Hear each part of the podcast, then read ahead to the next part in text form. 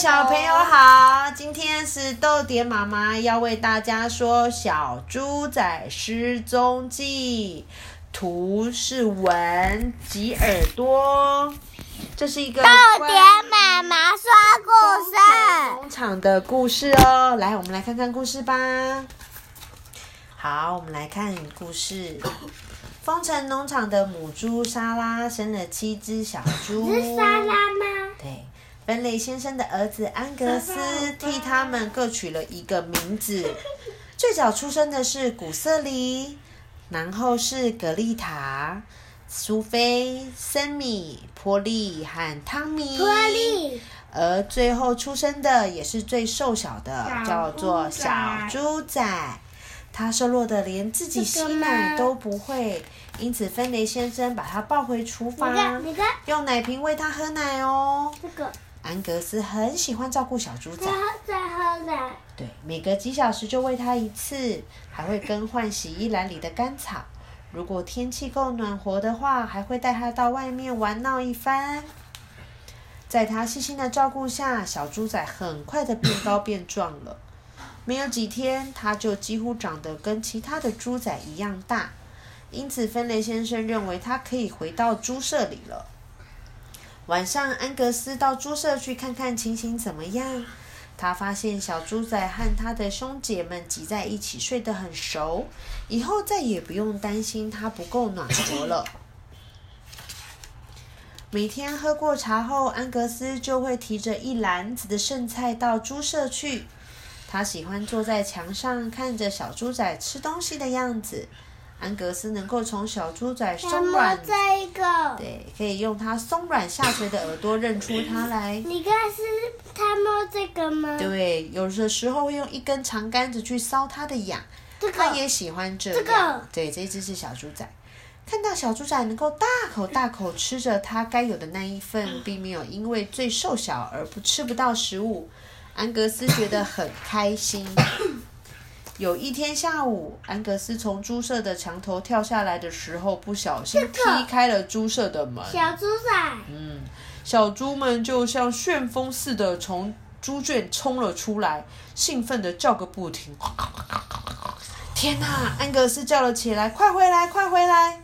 不过，当他把门拴紧的时候，只来得及莎拉跑出来，其他的小猪早就不见了。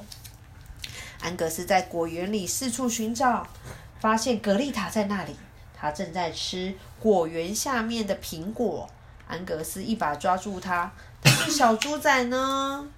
这时候，鸡棚里传来一阵哗啦哗啦的声音，难道是出了什么事吗？这两个。对，安格斯飞快地跑向鸡棚，发现是古瑟里正在搅动着谷香，这下可这两跑不个家是掉了古。色里。对，那小猪仔呢？小猪仔也没有在这里耶，已经找回两只小猪了。其他的小猪在哪里呢？突然，安格斯又听到池塘的传来一阵咕噜咕噜的声音原来是苏菲和森米在泥浆里打滚了。好不容易又抓住了两只又湿又滑的小猪，安格斯自己也变得浑身脏兮兮了，但他还是没有看到小猪仔。菜谱那里好像发生了什么事情。安格斯看见山羊在那里嚼着红菜豆，不过这种声音听起来不像是山羊发出来的。结果呢，安格斯沿着角落爬过去，看到了波利，他正用鼻子在翻地上的马铃薯呢。抓到你了！安格斯得意地喊着。不过他还是没看到小猪仔，还有两只没找到，都天快黑了呢。这两只。嗯，安格斯看到母牛一只一只的从牛棚里走出来，心想这回又是谁呢？哐当，一个牛奶桶被撞倒了，这回闯祸的是汤米。安格斯急忙把芬雷先生还没发现前将汤米抱走，但他还是没有发现小猪仔。天色已经暗了，没有办法再找了。安格斯把所有的小猪都找回来，就是没有找到他最喜爱的那一只。可怜的小猪仔，他难过的往回家的路上走，嗯，心里一边想着现在这么冷又这么黑，怎么办呢？